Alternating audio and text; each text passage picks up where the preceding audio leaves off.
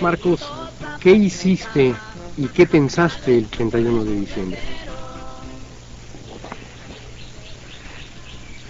Bueno, el 31 de diciembre lo que lo que hicimos fue checar los las salidas, teníamos que dar la orden de todas las unidades para que salieran ya a atacar sus objetivos.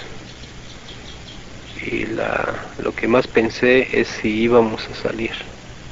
Quiere decir si se iba a juntar la tropa, porque es un ejército de voluntarios. No basta con que digas vamos a hacerlo, sino si no los convenciste o si no están convencidos de lo que van a hacer, pues no van. Entonces era el volado que estábamos echando. Aunque en el interior, por supuesto, teníamos confianza en que sí, que la gente iba a salir junto con nosotros a pelear. Ya en términos concretos, pues estás echando un, águila o sol a ver si, si van a salir todos los que tú crees que van a salir, porque existe un plan con una cierta cantidad de tropa y de armas, y luego a la hora que no lleguen, esa es la, la duda que más que más pesaba hasta las cero horas del día del día primero, ¿no? cuando empezaba el año. Ya para entonces ya sabía yo que sí, las tropas habían llegado a sus puntos, más de las que esperábamos que iban a salir. Entonces ya lo que, lo único que quedaba era que los planes se cumplieran como se habían hecho. Entonces si, si esto era así, eh, iba a tener éxito la primera parte de la campaña militar de enero. Vaya era lógico que la sorpresa jugaba de nuestra parte y que con esa cantidad de tropa pues iba a conseguir lo que de lo que de hecho es que cumplimos pues lo que de hecho conseguimos pero todo el 31 era ese el rumiar el rumiar además fíjate que era un cambio muy radical para nosotros habíamos estado 10 años preparándonos para ese día. Y y como puede ser el debut ante un micrófono pues siempre llegas pensando estaré preparado no, no faltará más. No será que, debemos esperarnos todavía más o buscar más preparación o no será extemporáneo estaremos listos pues es la gran interrogante que se dibujaba ese 31 al mismo tiempo mezclada pues con el ansia de un sueño que habíamos estado acariciando desde hace mucho ¿no? de, poder decir al, al, al país y al mundo entero que ahí estábamos que era lo que queríamos y todo lo que habíamos tenido que pagar de precio por adelantado para ese día. ¿no? Esas dos cosas se, se mezclan ese día 31 de diciembre. Y, y pasa a segundo plano hechos que, que luego fueron saliendo pues como anécdotas. ¿no? errores en la comunicación, este, pérdidas de unidades que no, no llegaban a tiempo porque se equivocaron de camino. Cosas pues muy concretas que ocurrieron el 31, que yo no las recuerdo en ese momento, porque estaba pensando pues en lo otro. Pero luego ya me fueron diciendo, no, pues es que pasó esto, y ahorita a esta distancia te da risa, ¿no? Te da risa que nos íbamos a equivocar y íbamos a atacar este, rumbo a Tuxtla, un lugar donde no había nada, porque nuestra tropa no conoce la ciudad, pues sí. Y tal íbamos a agarrar una carretera en lugar de a la izquierda, la íbamos a agarrar a la derecha, entonces íbamos a salir para otro lado. Y ahorita nos divierte, pero si hubiera pasado así, olvídate, hubiera sido un cagadero de gente que. Pues que no hubiera tenido fin, decimos, y hubiera sido un costo también en vidas muy grande. Y esa era la otra apuesta del 31, ¿no? habíamos aprendido a pelear, pero nunca lo habíamos hecho pues realmente. Además íbamos a un terreno que no era el nuestro, el terreno del enemigo, un terreno urbano, además con un montón de, de tradición, de racismo, de opresión, era el centro del poder pues para los compañeros. Y también estaba el peligro de que la tropa saliera de, de cauce y, empezar a ajustar cuentas milenarias, pues, centenarias, milenarias, no centenarias, pues, de racismo, de desprecio, de opresión, de humillaciones. Que eso ahí explica la, la reacción de los compañeros al, a las presidencias municipales, pues como las destruyeron. Y, a, y los centros policiales, los cuarteles de la policía, pues los prendieron fuego. Habían todos ellos habían pasado por esos centros policiales. Ahí habían sido torturados, extorsionados, vejados. Y, y de una u otra fea forma ellos identificaban el poder, identifican todavía el poder que los tiene en esa situación, que nos mantiene en esta situación, en el poder político, en este caso las presidencias municipales. Ese era otro problema porque habíamos insistido mucho en el trato a la población civil, en que teníamos que cuidarlo porque éramos un ejército, no éramos una, una gavilla de bandoleros ni un grupo vengativo. Y habíamos estado trabajando meses antes sobre eso en la tropa, pero igual era otra vez el volado de que sí se iba a entender y finalmente sí iba a ocurrir. Pero salió bien, no hubo ningún ningún desmán pues contra la población civil ni ni le hicimos nada pues. Y ese era el fantasma que, que rondaba al, a la población sobre todo de San Cristóbal y de Ocosingo, que siempre habían temido ese día, ¿no? El día que llegaran los indígenas armados y se cobraran ahora sí a sangre y fuego todas las afrentas que ellos habían hecho. Porque hay un sentimiento de, de superioridad en, ese tipo de gente, eh, de abolengo, de, de racismo, pues finalmente. No creo que haya mucha diferencia entre el, blanco de Sudáfrica hace unos años y el, el propietario, mediano propietario y gran propietario de tierra o de comercio en Chiapas en 1994 respecto al indígena, el otro respecto al negro, este respecto al indígena. Entonces esas eran las apuestas o eran las dudas que estaban marcando el día 31 y que se fueron despejando a lo, largo de, todo el día primero. Y el día 2 en la madrugada empezaron las otras. Eh, ¿Cómo vamos a reaccionar a la, a la reacción del gobierno? ¿Qué vamos a hacer? ¿Se van a cumplir los planes de repliegue o no? ¿Con qué número de bajas? Porque nosotros acabamos el día primero limpios, sin ni una baja. Este, pero el día 2 es cuando empiezan los problemas. Que luego pues ya se sabe lo que pasó ese día. Y a partir de ese día, los combates del sur de San Cristóbal, los de Rancho Nuevo y los de Ocosingo. Y luego el repliegue desordenado, porque fue un repliegue desordenado de nuestras tropas acá a la selva Lacandón.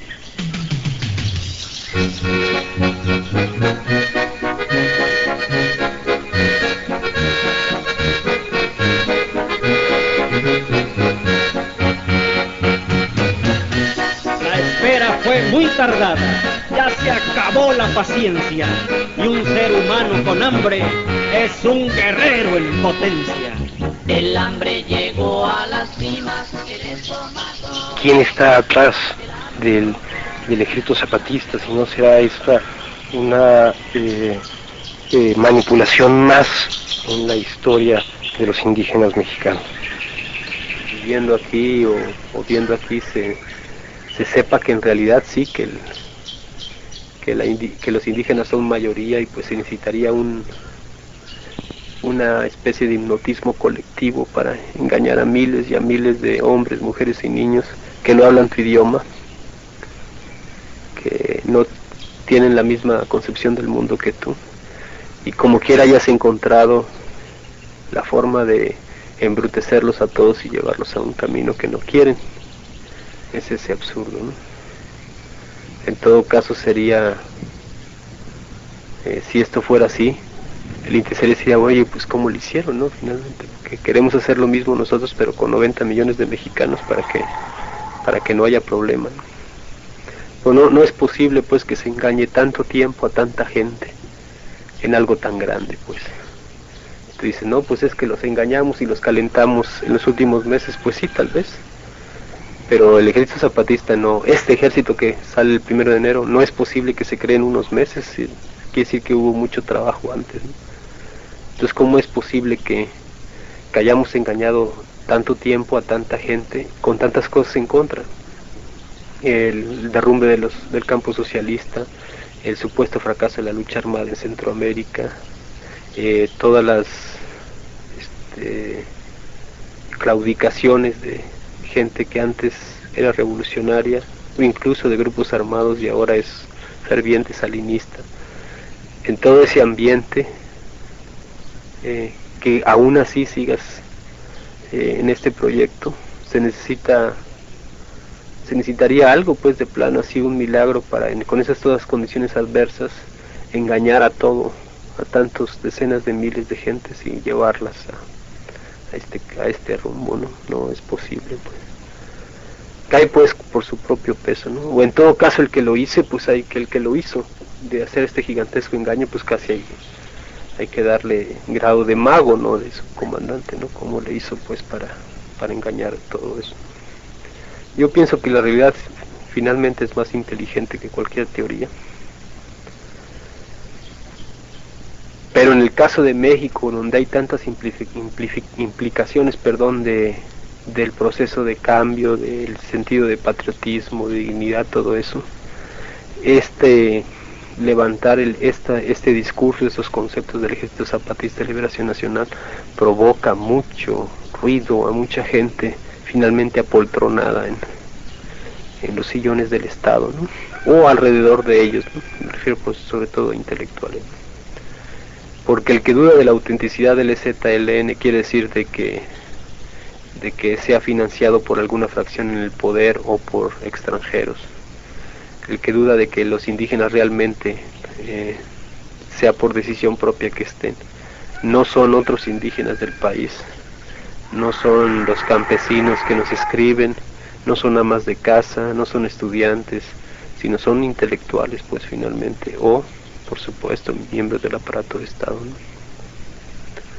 Pero nos deja inamovibles en ese sentido, pues quiere decir, no, no nos afecta, nuestra apuesta no es por ellos, o, por convencerlos a ellos, ¿no? sino por convencer a los otros, a los que realmente no tienen nada y los que finalmente van a ser el peso decisivo en una balanza, en una balanza política, no en la militar, porque la militar depende de esa balanza política. Finalmente los que estén en contra tuyo lo van a estar aunque hagas todos los esfuerzos por convencerlos de que sí que eres auténtico. Y la gente que está contigo apuesta tu autenticidad en lo que, en lo que haces. Si estás haciendo cosas auténticas, pues es es lógico que lo seas. Y en todo caso lo que les preocupa es si no nos iremos a vender, o si no nos iremos a rendir, si no iremos a claudicar como esos que ahora dicen que si somos parte de una fuerza oscura que pretende desestabilizar el país y todo eso. Eso es lo que nos escriben ahora. No, no nos escriben de dónde venimos, sino a dónde vamos, pues preocupados quieren mirarnos a los ojos con todo y pasamontañas y preguntarnos, ¿te vas a vender?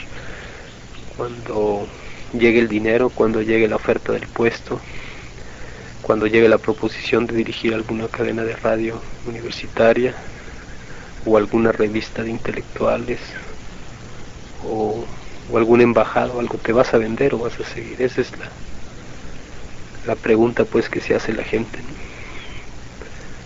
la gente del pueblo, ¿no? Te digo, los otros sí todavía siguen pensando si no es todo pura ideología y en realidad los indígenas estaban contentos muriendo como morían y viviendo como vivían, Si no puede ser que estén descontentos de vivir en esa casa que ves allá, has entrado. Ahí viven seis, date una vuelta, luego al rato vamos. Que veas cómo es la cocina y el dormitorio al mismo tiempo. Pues está el aire libre, el, campo, no hay smog, no hay, tráfico no hay embotellamientos, no hay horas pico del metro, no hay nada, pues. No puede ser que esa gente diga que no quiera vivir así, pues es, es algo bucólico, hermoso. Pues. Entonces, si esa gente dice que ya no quiere vivir así, y quiere estufa, radio, televisión, refrigerador, quiere un molino, quiere estudiar, quiere aprender a escribir, es que está manipulada, no puede ser que esa gente quiera eso, que aspire a eso. Ese es absurdo, solo se puede decir desde un escritorio o desde la redacción de una revista o de un periódico. Pero que vengan acá, pues nosotros les damos un salvoconducto y que entren. Y si después de vivir unos días en esas condiciones no les dan ganas de alzarse en armas, entonces yo entenderé pues que, que sí que somos manipulados. Pero lo más seguro es que digan lo que dijo ese reportero norteamericano cuando estuvo un día en una comunidad conmigo, ya le estuve mostrando todo, y dijo, yo lo que no entiendo no es que se hayan alzado, sino por qué no se alzaron antes, por qué esperaron tantos años y así vivían.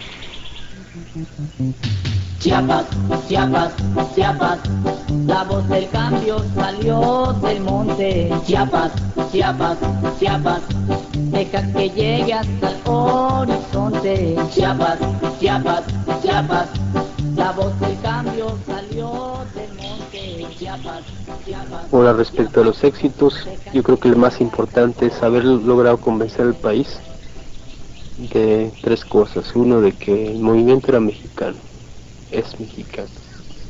Dos, que es justo en el sentido de que no es narcotráfico, narcoguerrilla o,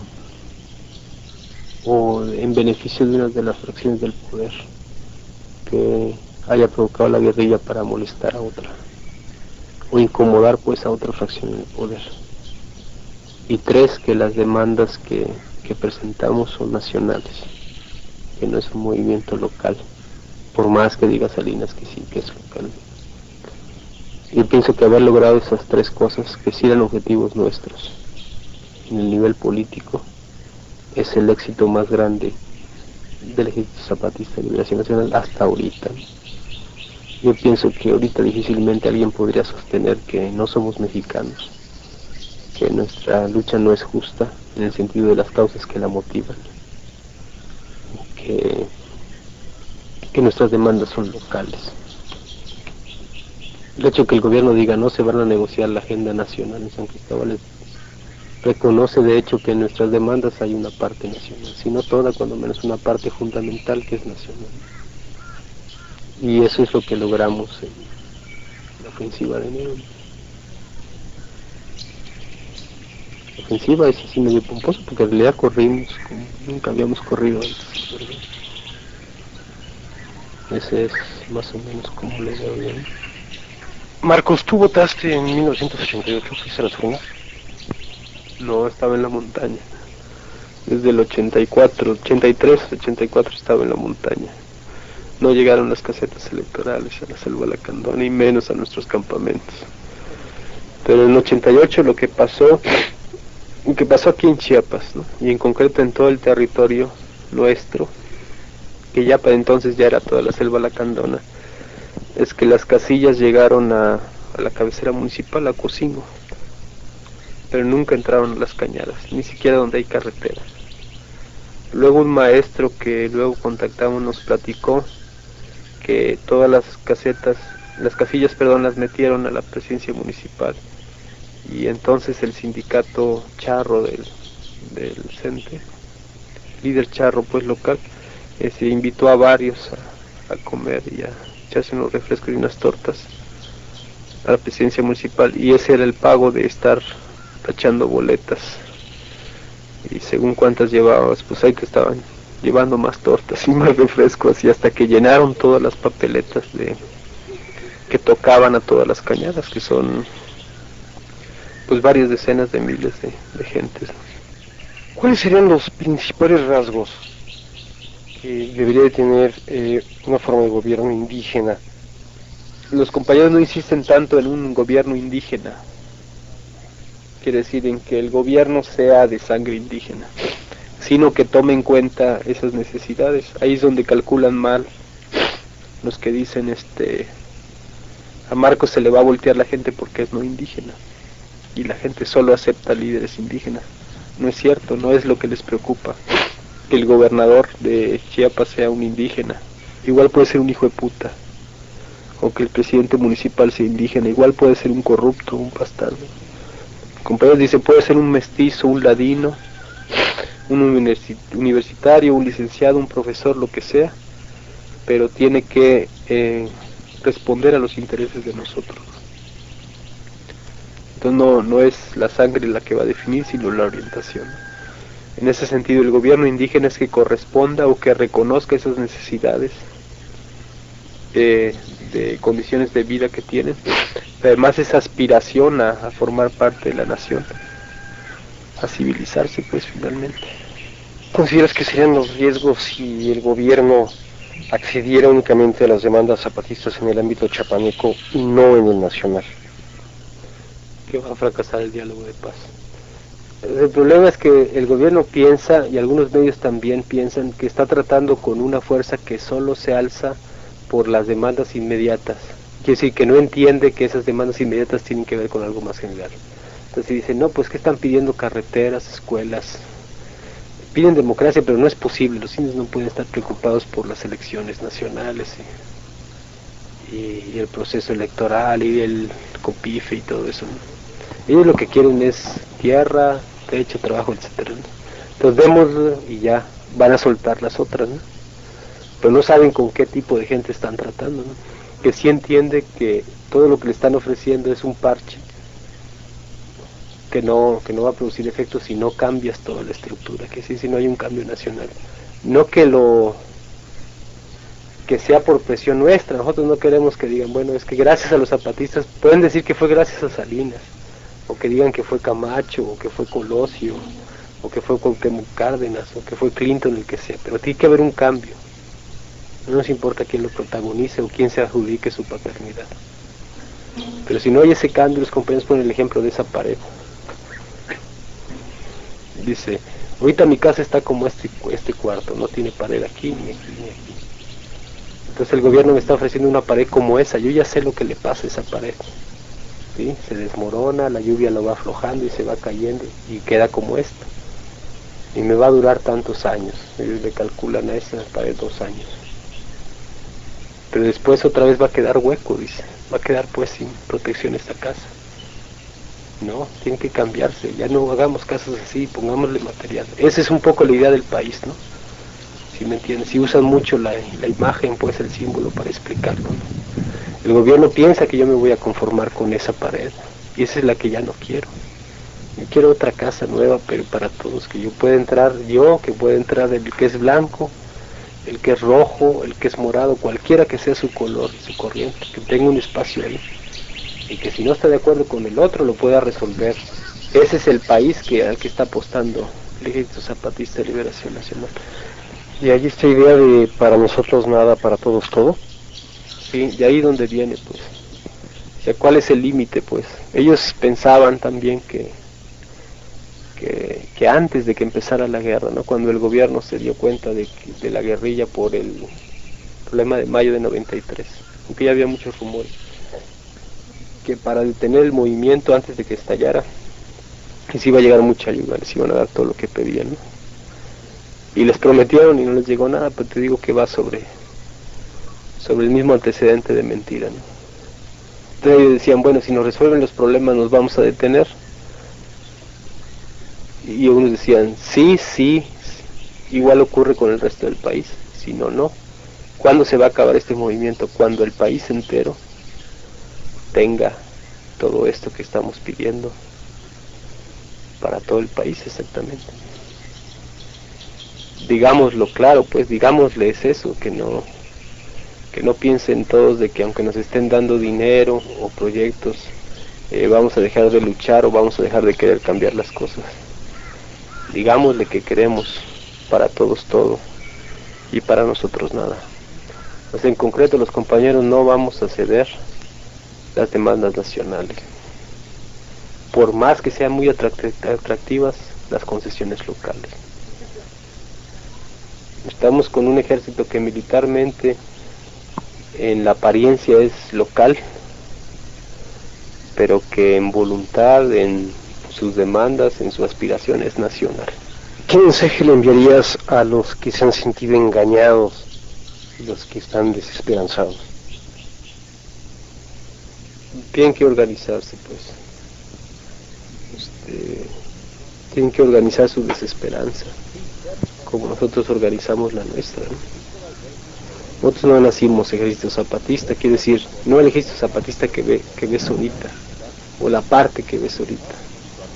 Nosotros nacimos desesperados de, una opción política, otros decepcionados de una condición de vida, otros decepcionados de un trato racial, eh, otros decepcionados del trato a una condición femenina, eh, otros decepcionados de un trato a la historia que va detrás tuyo, que te sirve pues de sustento. Y todo lo que hicimos fue juntar un montón de desesperanzas, organizarlas. Resulta que el resultado no es una desesperanza organizada, sino es una esperanza. Eso es lo que yo creo que, tienen que hacer, es, ese dialéctica le decían antes, no sé cómo le dicen ahora, que, que una suma de desesperanzas no te resulta en una desesperanza grandota, sino al revés, una esperanza organizada de poder resolver todas esas desesperanzas. Así nace el Ejército Zapatista de Liberación Nacional. Aunque pequeño, y la organización de la desesperanza para que las cosas cambien, esa es la que lo mantiene con vida política, eh, con esperanza pues en las montañas, cuando todo estaba en contra, cuando estábamos solos, y la que nos permite llegar al primero de enero y al 12 de enero y al 21 de febrero. Y ahora pues al 18 de marzo cuando menos hasta ahora no como vamos esa esos como como le dicen los exiliados de la esperanza los que se exilian de sí mismos y salen de la posibilidad de un cambio pues vean esta gente pues si alguien podía tener esa esperanza era ellos organizan y todavía renuncian al protagonismo y a la satisfacción personal o al beneficio o al lucro en este movimiento, se cubren el rostro, se cambian de nombre y se van y se mueren y matan como cualquiera. ¿A cambio de qué? ¿A cambio de nada? más desesperanza, desesperanza en esta gente. ¿Quién, pues? ¿Quién en este país puede decir yo estoy en peores condiciones que ellos? Ninguno, pues yo ya lo pasé todo el país y vi que ninguno. Ninguno tiene la autoridad moral de decir yo estoy más jodido que ellos ninguno pues.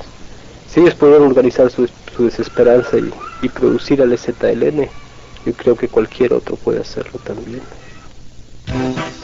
Ese grito zapatista ya lo escuchó el mundo entero. Y que nadie se resista, el campesino es primero. Las balas cayó el caudillo en Chinameca y dicen que reencarnó en la tierra chiapaneca, que tu voz está sonando